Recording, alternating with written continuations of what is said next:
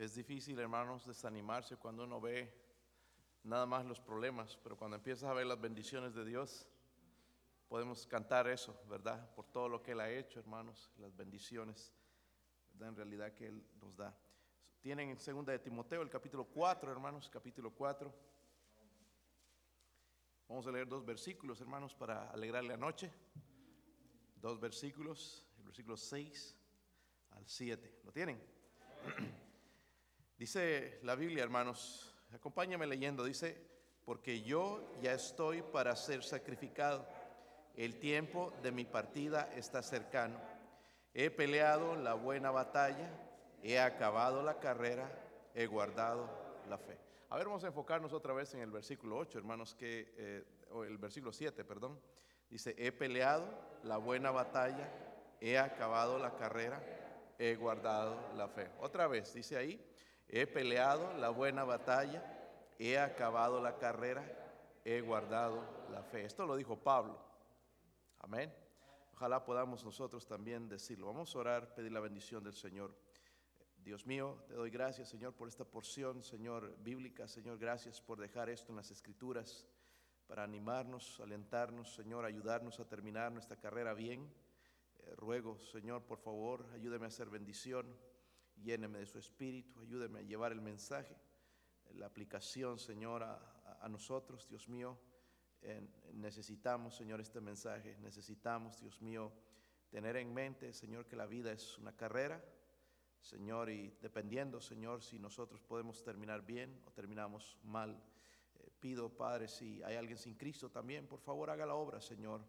Si hay alguien en casa, Señor, mirándonos en algún otro país también, Señor, ruego, si no tiene la seguridad de la salvación, que hoy pueda poner su fe, su confianza en el único Salvador, en Jesucristo.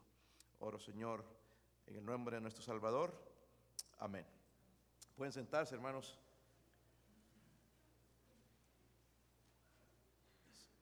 ¿Está prendido? No. Ahora sí, hermano, sí funciona mejor cuando está prendido. Ok. Ah, ¿Puedes poner eso? Ok. El título, hermanos, para el mensaje es Acabado la. He acabado la. Son las palabras de Pablo, hermano, en realidad conmueven, porque leímos ahí, digo, si usted es duro de corazón, esto debería conmoverle, porque él dice, porque yo ya estoy a punto de ser sacrificado. Ahora, nosotros, hermanos, leemos algo así, lo vemos, pasamos rápidamente, pero si pones, usted sabe dónde iba a morir Pablo, en Roma. En Roma, hermanos, habían los verdugos, ¿verdad? Que se ponían una bolsa de basura, iba a decir, pero no es eso, algo negro en su cabeza y no se veía quién era, pero eran malvados, eran grandotes y usaban esta gente para matar y martirizar a la, gente, especialmente a los cristianos. Y Pablo iba a llegar ahí, él ya sabía, revelado por Dios, iba a llegar a ser sacrificado, sabía lo que le tocaba. Se iba a llegar a ese punto, hermanos, donde iban a poner su cabeza en un madero eh, y, iban a soltar una cuchilla y su cabeza iba a caer en una canasta. Todo, hermanos, por predicar el Evangelio de Jesucristo. Y la sangre eh, salpicando a estos verdugos por, todo el lugar. Esa fue la muerte de nuestro hermano Pablo. Y él está diciéndonos ahorita, yo ya estoy a punto de ser sacrificado.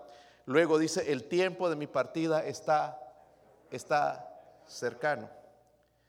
Eh, cuando hay personas que saben, hermanos, cuándo van a irse, pero hay personas que no.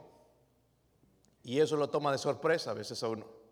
Pero Pablo ya sabía y está escribiendo esta carta inspirado por el Espíritu Santo. Y es como estuviera en un aeropuerto, hermanos, esperando su vuelo que lo lleva al cielo, esperando por el llamado, ¿verdad? Que lo iba a llamar, nada más esperando el, llamado a abordar ese avión que lo iba a llevar al cielo. Estoy diciendo cómo, no que habían aviones en ese tiempo, sino es como si estuviera esperando la llamada para abordar e ir al cielo. So, Pablo, hermanos, resume su vida en tres maneras. Ahí en el versículo 7 que leímos dice primeramente, he peleado, ¿qué? He peleado la buena batalla, hermanos. Él había sido un soldado, pero un buen soldado, porque todos nosotros somos soldados. Pero un buen soldado, él así fue un buen soldado había una batalla, tenemos una batalla espiritual, hermanos, luchando cada día. Estamos luchando contra el diablo, contra nuestra carne, contra los deseos de este mundo. Es una batalla. Entonces debemos ser soldados, pero soldados de Jesucristo. Y dijo, he sido un buen soldado, entonces estaba diciendo, he sido un buen soldado de mi Salvador. Luego dice, no solamente he peleado la buena batalla, sino he acabado qué? He acabado la carrera. Hermanos, la la, vida de un cristiano no solamente es una batalla, es una carrera. Pablo habló mucho de las carreras, ¿verdad? Porque es, es, lo que es en la vida. ¿verdad? Y él hablaba de mantener su cuerpo bajo control, no ser dominado con nada en el mundo, sino eh, correr la carrera. Yo creo, hermanos, que Pablo fue el que escribió el libro de Hebreos. No sabemos, pero tiene mucho del carácter de él. Y yo quiero que vayan allá en Hebreos 12, por ejemplo, hermanos, mostrarle algo de, lo, de esa carrera. En Hebreos 12, el versículo 1, cuando lo tengan, digan amén, hermanos, vamos a leer ahí. Dice, por tanto, recuerden que antes habla de los héroes de la fe en el capítulo 11, ahora el capítulo 12 dice, por tanto nosotros también, teniendo en derredor nuestra tan grande de nube de testigos, dice, despojémonos de todo peso del pecado que nos asedia. Y luego dice que, corramos con paciencia la carrera que tenemos por delante, puestos los ojos en Jesús, el autor y consumador de la...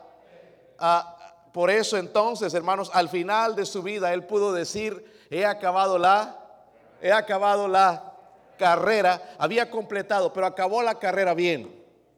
Amén. Muchos cristianos, hermanos, hay y terminan mal su vida.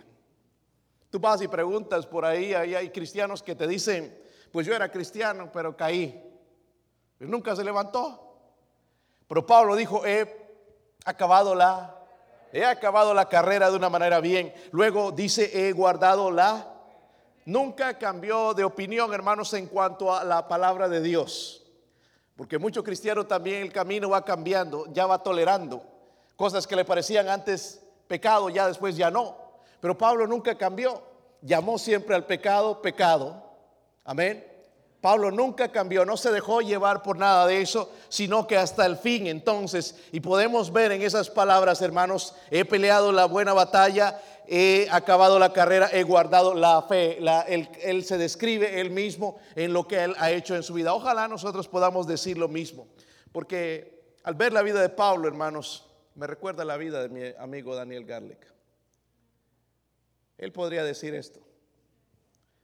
Para él está acabado la carrera y la acabó bien. Amén. La última vez que estuve con él y fue con el misionero a Bolivia, estuvimos tremendo tiempo con él. ¿Sabe? Este hermano, un enfermo siempre gozoso, aún con todo lo que está pasando, hermanos, usted levanta con una sonrisa agradeciendo a Dios y está a punto de partir, ¿verdad? A punto de ir al cielo. Pero la última vez que estuvimos con él dijo algo más en su vida. Yo he sido hombre de una sola mujer. He sido hombre de una sola mujer. Cuídense. Y nos recomendaba. Y un hombre de una sola mujer en su pureza hacia ella, su pensamiento. Y hemos visto, hermanos, hemos sido testigos de cómo él ama a su esposa. Su parte, parte de su vida en la hermana Garlic se va a ir, ¿verdad? Muy pronto. Pero vemos, hermanos, que este hermano, podría decir como Pablo, he peleado la buena batalla, he acabado la carrera, he guardado la fe. Y miren el versículo 8, dice, por lo demás me está guardada la corona, ¿qué? La corona de justicia. Es decir, Dios tiene recompensas para nosotros. Y Pablo estaba esperando esa corona. Hay como cinco coronas que el Señor va a dar a los creyentes fieles, pero en este caso es la corona de justicia. ¿Quiénes van a recibir esa corona? Dice la Biblia, la cual me dará el Señor, Señor juez justo en aquel día, no solo a mí, sino también a quienes. Puede ser a usted y a mí, ¿verdad?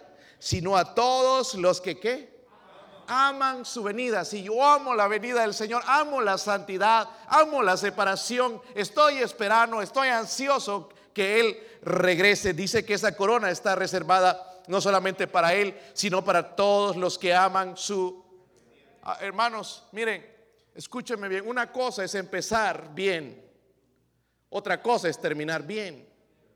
Muchos comienzan bien, pero terminan mal.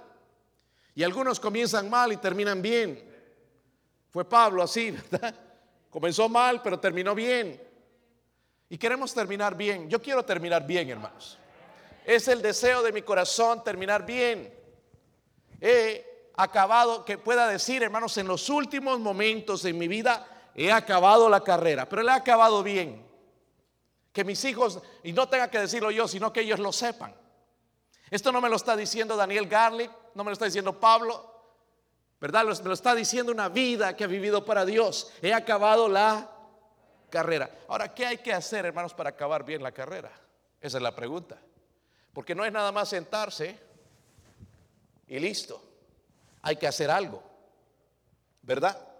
Y aquí en el versículo entonces 2, el capítulo 4 nos dice cómo, hermanos, podemos acabar bien la carrera. Están ahí, hermanos.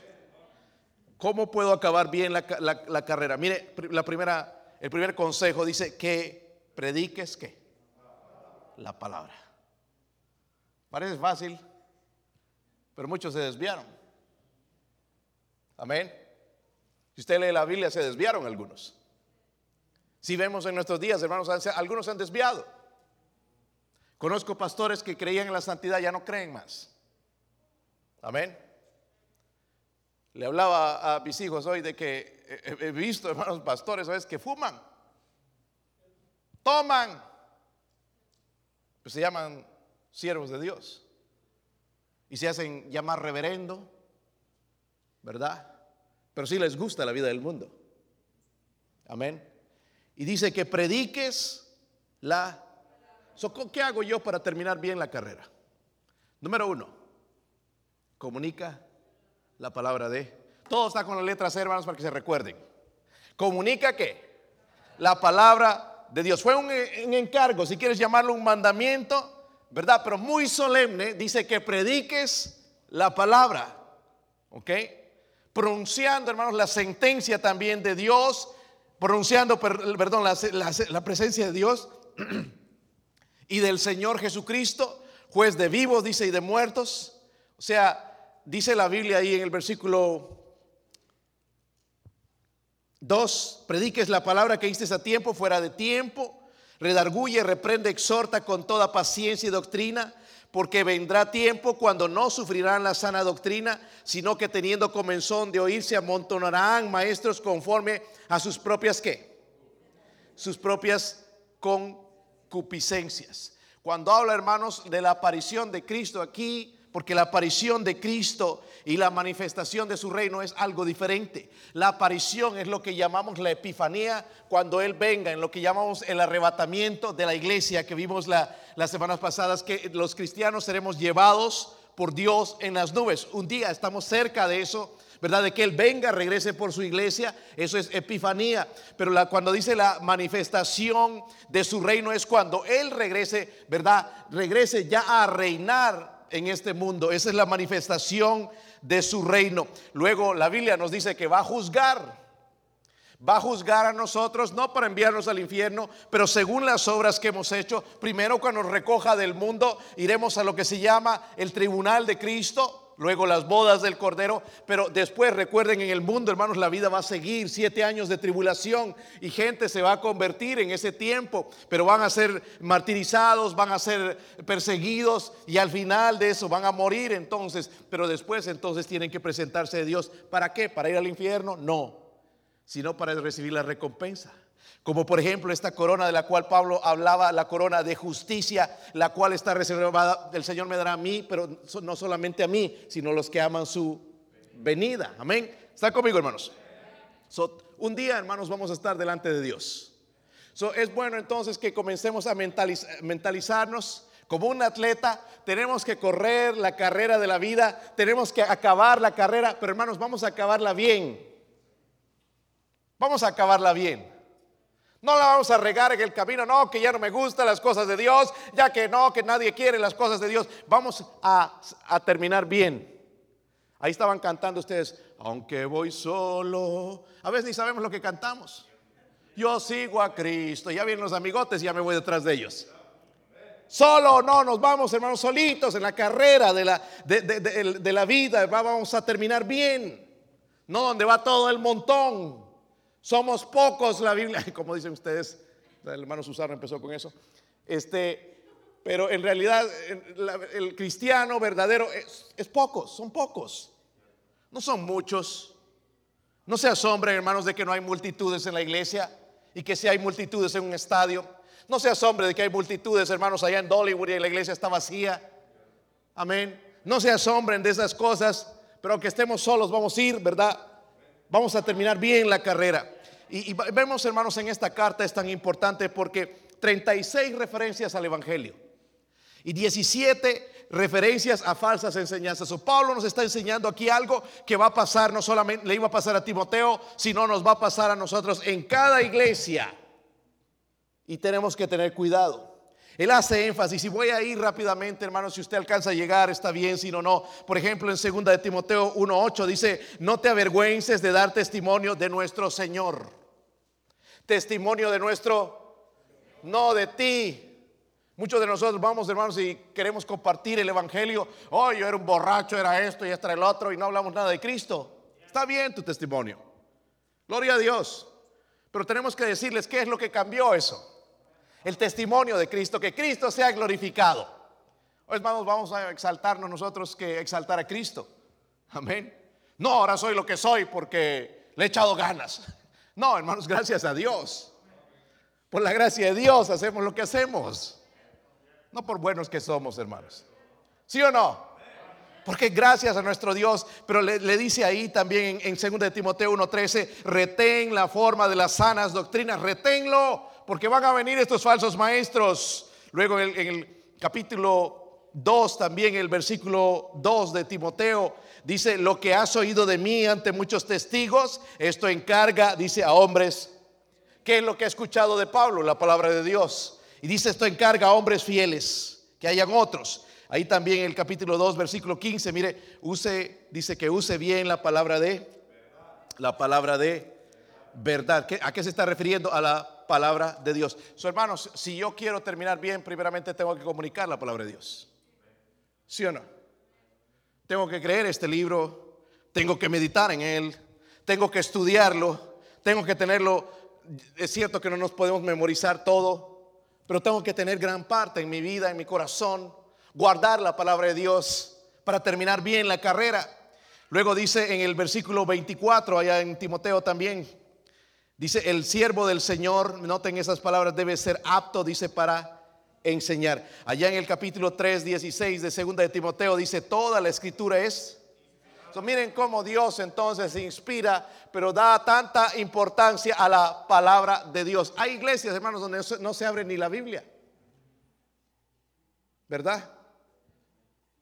He escuchado de hombres, hermanos, que a veces a, ver donde el Señor me guíe. Aquí se ahorcó Judas. Donde caiga. Eso no es dirección del Señor, hermanos. Eso es flojera. Amén. Eso lo puede hacer cualquier persona, agarrar y aquí. No, eso no es del Señor. Amén. Fue recomendado Timoteo de que use bien la palabra de verdad. Amén.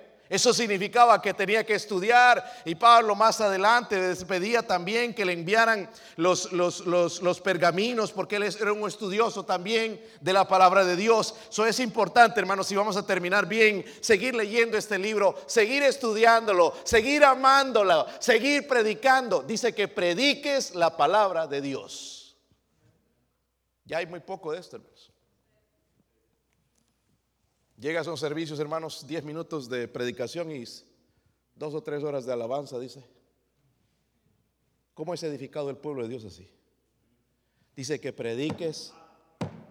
Pastor, y me podía demostrar. Bueno, Pablo, eh, una vez que estaba predicando allá en, en un lugar alto, ¿verdad? Se le durmió uno. Porque predicaba ya muy largo hasta medianoche, así como se duermen algunos en la iglesia.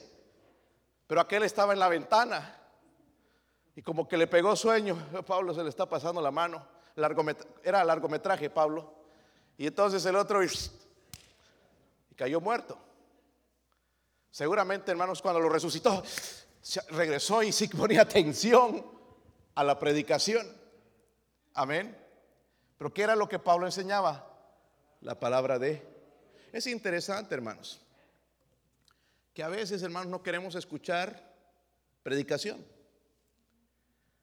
Queremos escuchar algo, hermanos, que nos va a levantar, nos va, nos va a gustar, me va a emocionar, pero no algo que me va a edificar. Porque hay una diferencia. ¿Sí o no? Amén. Y si yo quiero terminar bien, hermanos, tengo que comunicar, tengo que predicar la palabra de Dios. Pastor, yo no soy predicador. En cierta manera tú eres alguien que predica a alguien. Si tienes hijos, tienes que predicarle a ellos. ¿Verdad? Comunicar la palabra de Dios, no la filosofía, como mencionaba esta mañana, no psicología, no, no lo que piensan los hombres, sino la palabra de Dios, hermanos. Queremos terminar bien. Conozco a mi hermano Daniel Garlic, otra persona que yo admiraba mucho, y ya está en el cielo, es el doctor Miguel Casillas, el colegio de Puerto Rico, donde fui yo a estudiar. Hombre que predicaba la palabra, predicaba y se sentaba.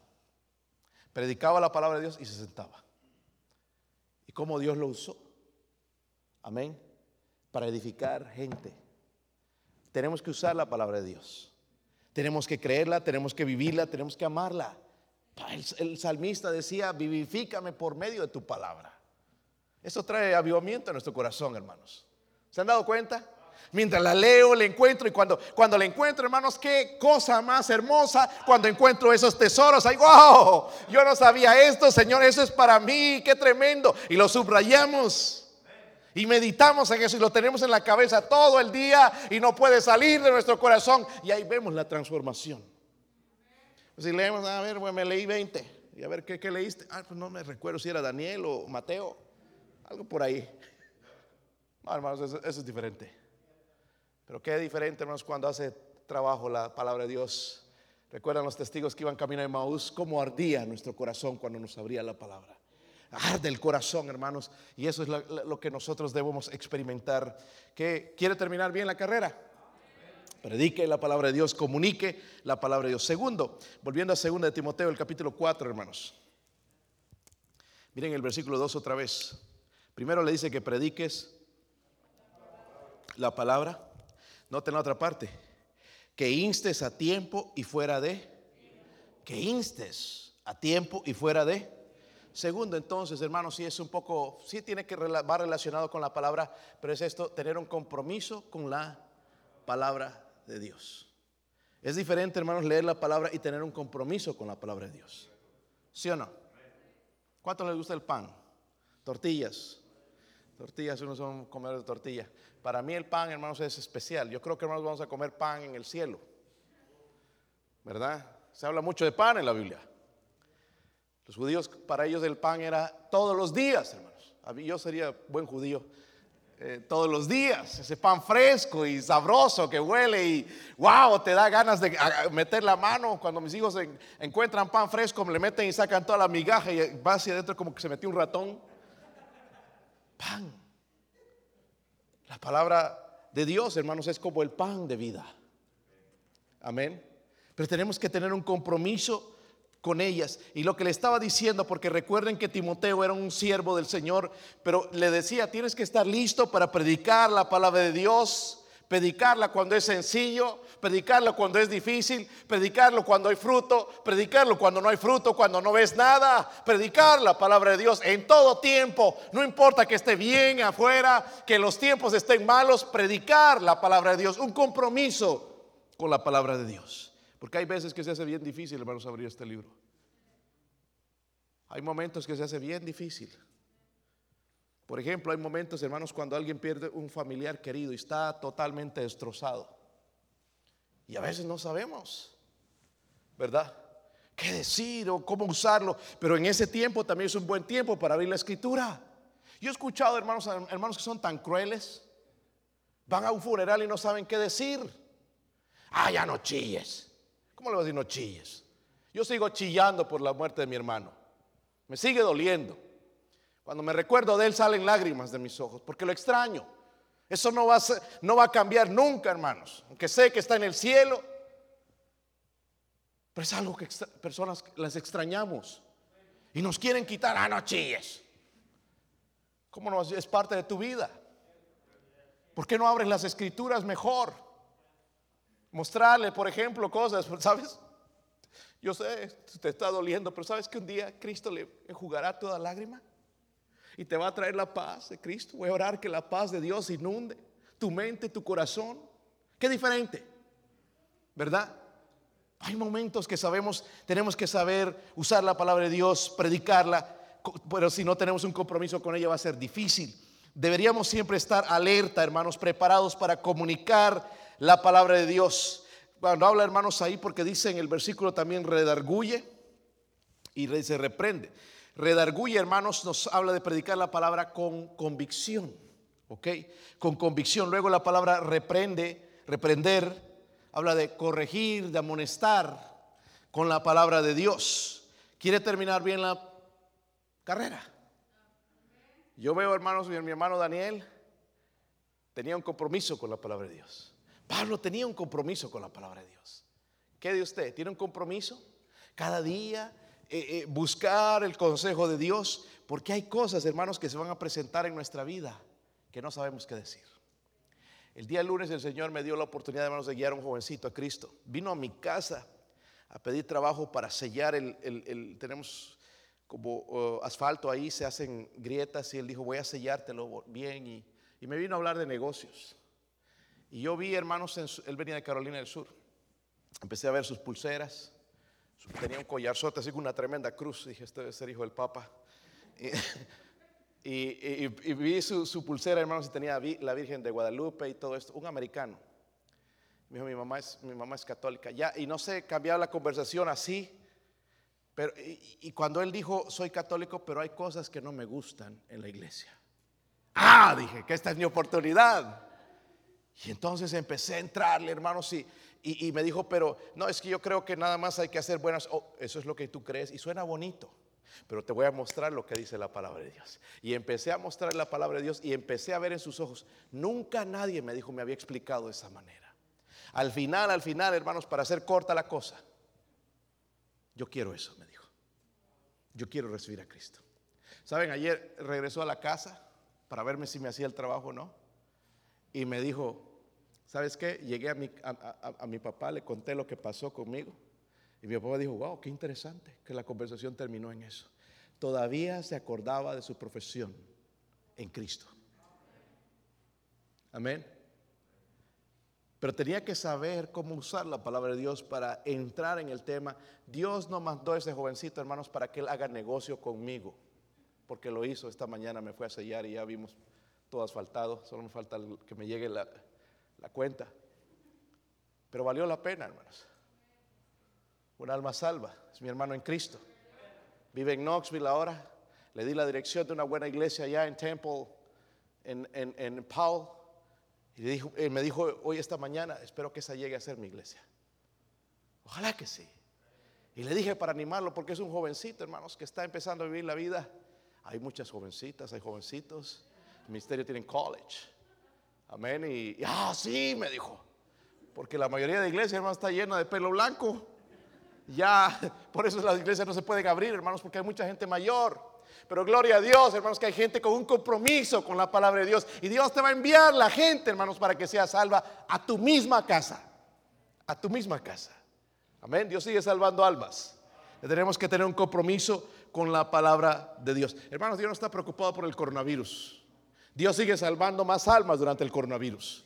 Amén. Y busquemos esa oportunidad, tengamos un compromiso con la palabra de Dios. Decir, Señor, tú me prometes, dice, el que gana almas es sabio. Tener un compromiso con ese libro. Señor, yo lo creo que puedes usarme. Señor, estoy cansado de esta vida, este cristianismo mediocre. ¿Por qué no me cambias? ¿Por qué no me transformas, Señor? Y me usas para tu gloria. Vas a ver cómo el Señor te va a usar. Pero comienza con un compromiso con la palabra de Dios. Versículo 2 otra vez, hermanos, dice primeramente que prediques la palabra, que instes a tiempo, fuera de tiempo, dice redarguye, reprende. Pero miren, hay algo más. Otro mandamiento que le, le da. Exhorta con toda paciencia y qué? Doctrina. En otras palabras, le está diciendo esto.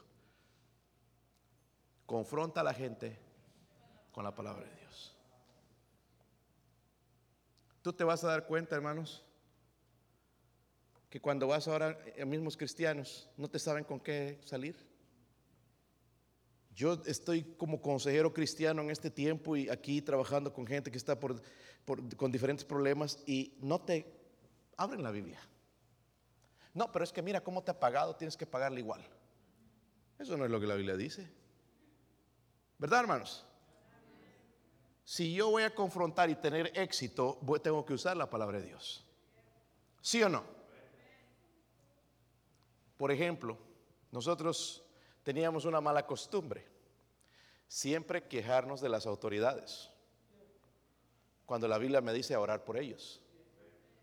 Y la gente que me viene con, no, es que yo no creo que el presidente está haciendo, eh, él es el presidente, yo debo respetarlo. Es mi deber como cristiano. Oh, pero que es así. No, no, es mi deber como cristiano orar y amarle en Cristo. Amén decimos a veces muchas cosas, hermanos, pero no ponemos en práctica. No confrontamos a la gente con la palabra de Dios, sino con nuestros sentimientos o con lo malvado que ellos son. Les tratamos y les damos y, y no que este policía, que así, que es un racista. ¿Por qué no confrontamos a la gente con la palabra de Dios? Es lo que debemos hacer, ¿verdad?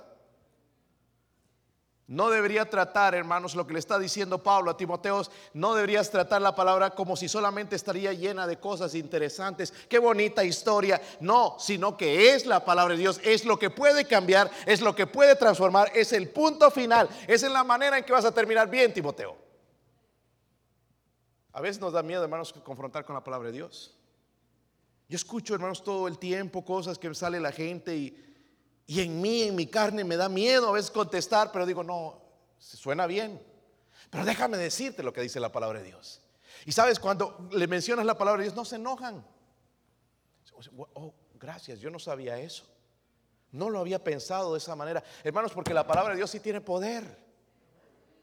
El otro día me estaba diciendo un muchacho en una de las compañías, él tiene problemas con su, con su hijo, ya está rebelde. Y es un niño, hermanos, un niño de seis años, siete, y no lo puede controlar. Dice que para controlarlo le está enseñando a trabajar. Qué bueno que le enseña a trabajar. Él tiene ocho acres en su casa, compró una casa y tiene ocho acres. Se lleva al niñito ya cuando se porta mal con una pala. Vas a hacerme un hueco aquí. Y ella empieza bien. Ya después, cuando va a mitad del hueco ya se cansa. Entonces sigue, tiene que ser más hondo. Y hasta ahí el pobre niño, ah, papi, me voy a portar bien, ay, ya no voy a hacerlo, papá. Y al día siguiente hace lo mismo. Hijo, otro hueco, aquí. Y puro huecos, en esa casa debe estar lleno de huecos, me da miedo ir porque no vaya a caer un hueco. Y el otro día me dijo esto, yo no creo que un hijo se deba usar la violencia. Y yo en ese momento no pensé, porque es diferente la violencia, pero usar la vara que habla la Biblia. Mucho, ¿Saben que muchos padres no creen castigar a sus hijos? ¿Sabían, hermanos? No, no hay necesidad de castigar. Oh, pero la Biblia dice sí. Usar la vara. Entonces yo no le voy a creer lo que me dices tú, sino lo que dice Dios. Es que incluso después te van a agradecer tus hijos. Te van a decir, gracias por los barazos o el paletazo, lo que me diste. Me ayudó mucho. Mancitos, hermanos, y cómo quebranta el corazón el orgullo de un niño. A estar ahí, hermanos, que haciendo huecos, que carguen leños y que lo pongas a trabajar con bolsas de cemento, su corazón sigue igual. Necesita ser entrenado. Amén. Algo que nosotros como cristianos nos olvidamos, hermanos, que nuestros hijos debemos enseñarles pero debemos entrenarles. Enseñar es fácil. Aquí está el libro, hermanos. Hermano Jaime, cómo jugar basquetbol. El libro, todo, ya te lo lees y sabes cómo jugar basquetbol. ¿Será suficiente? Tiene que qué. Dios nos da la enseñanza y en el terreno es la enseñanza. Amén. ¿Sí o no? hay una diferencia entre enseñar y entrenar y la Biblia habla de disciplina. ¿Sí o no? So debemos confrontar a la gente, hermanos, con la palabra de Dios, no con lo que piensa el mundo. Ahora miren, hermanos, los versículos 3 y 4. Dice ahí, porque vendrá tiempo cuando no sufrirán que sana doctrina, sino que teniendo comezón de oír se amontonarán maestros conforme a sus propias concupiscencias y apartarán de la verdad al oído y se volverán a las que. Hermanos, el instinto natural del hombre no quiere escuchar la palabra de Dios. No quiere. Se va a buscar una iglesia allá donde lo entretienen, donde hay banda de rock, donde hay esto, donde el, pastor predica en chancletas, eh, ¿verdad? Que, que, que, que tiene los pantalones rotos pero no alguien donde predica la palabra de Dios. Se le incomoda. Es nuestra carne, hermanos. ¿Sí o no? Nos molesta, le, le, le, le, estorba. Prefiere escuchar algo que, que le quite la comezón de oír, ¿verdad? Una vez que la persona deja, hermanos, entonces de oír la palabra de Dios, dice la Biblia, se va a volver a las fábulas. ¿Qué fábulas, pastor? ¿A qué se refiere eso? Por ejemplo, la fábula de que el mundo fue creado de la nada. Cuando sabemos nosotros que la Biblia fue creada por Dios. ¿Sí o no? Eso es una fábula. Pero hay mucha gente que lo cree. ¿Por qué? Porque se han apartado de la palabra de Dios. No, desde pequeños se apartaron, ya no la creen. Ahora mismo yo estoy tratando con una persona así. No, yo sí, yo como que hay algo allá arriba. Yo sé que hay algo. No, no, no es algo, es Dios, le digo. Porque sus padres, dice, mis padres nunca me enseñaron. Y se ha vuelto a las fábulas. No, yo no creo, yo creo que nada más es portándose bien y, y quién sabe si habrá algo más allá. Sí, la Biblia dice que sí hay un infierno y hay un cielo. Amén. Y tengo que confrontar a la gente si no se vuelven a las fábulas. Otra fábula, hermanos, es de ganar su camino al cielo, de que tú tienes que trabajar, tienes que hacer esto, tienes que hacer el otro para ganar al cielo, cuando la Biblia dice que ya está hecho, Cristo dijo, consumado es, la salvación es un regalo de Dios, pero yo tengo que arrepentirme, poner mi fe en Jesucristo, pedirle a Él que salve mi alma y Él me va a salvar. Pero hay fábulas, no, tienes que cumplir siete sacramentos, o tienes que irte caminando de aquí hasta aquel monte, o tienes que pertenecer a esta iglesia, son fábulas porque no permanecen en la palabra de Dios. Confrontemos a la gente, hermanos, con la palabra de Dios. No tengamos miedo de presentar la palabra. O la fábula, hermanos, es de milagros mentirosos. Gente, hermanos, que quiere inventarse cualquier cosa para decir que es de Dios. Le voy a decir una cosa, hermanos. El diablo también sabe hacer milagros. Sabe hacer milagros. Yo no me dejo impresionar con ah, que fulano está haciendo milagros por allá así. Es un milagro que tú le escuches a él y no escuches la palabra de Dios fábulas. entonces, hermanos, queremos terminar bien la carrera. Tenemos que comunicarla. Tenemos que tener un compromiso con la palabra de Dios, pero también tenemos que aprender a confrontar nuestras vidas, nuestros problemas con la palabra de Dios, a la gente también con la palabra de Dios. ¿Cómo le gustaría terminar la carrera? Usted cantó hace un rato. He decidido seguir aquí. No, pero escúcheme no vuelvo atrás, no vuelvo atrás. He visto a muchos cristianos cantar ese cántico que ya no están ni siquiera en la iglesia. Es fácil cantar de labios para afuera, pero otra cosa es cantarlo con el corazón. Y cuando digo no vuelvo atrás, no vuelvo atrás. Pero ¿qué es lo que me va a ayudar, hermanos, a acabar la carrera bien?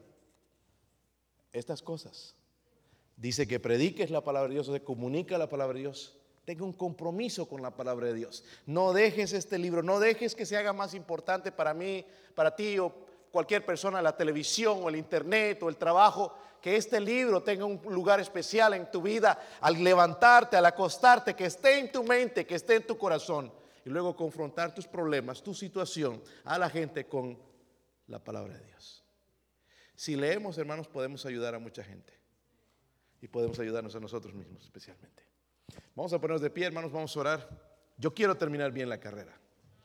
Nuestro hermano Daniel Garlic esta semana, hermanos, cualquier día va al cielo, se va a graduar al cielo. Esta mañana cuando oraba por él y después escuché un cántico, hay un cántico en inglés que dice cuando llegas al cielo y pones tu, por primera vez tu pie en el cielo. Qué maravilloso, hermanos. Y cuando vienes, ves venir al Señor Jesucristo y caer de rodillas delante de Él. Escuchas ese cántico y, oh, qué poderoso, estaba pensando en Él. Ya Él pronto va a experimentar eso. El ver al Señor cara a cara. ¿Cuántos han conocido al hermano Daniel Garley? Yo no he conocido otro hombre con, ese, eh, con el espíritu del hermano Daniel. Y pensaba en esta tarde, hermanos, el Señor está, yo ya quiero traer a mi siervo Daniel. Ya lo, ya lo quiero aquí. Y nosotros lo queremos aquí, Señor, lo queremos aquí. Y el Señor lo quiere a su lado. Pero Él puede decir, he acabado la, pero la he acabado bien.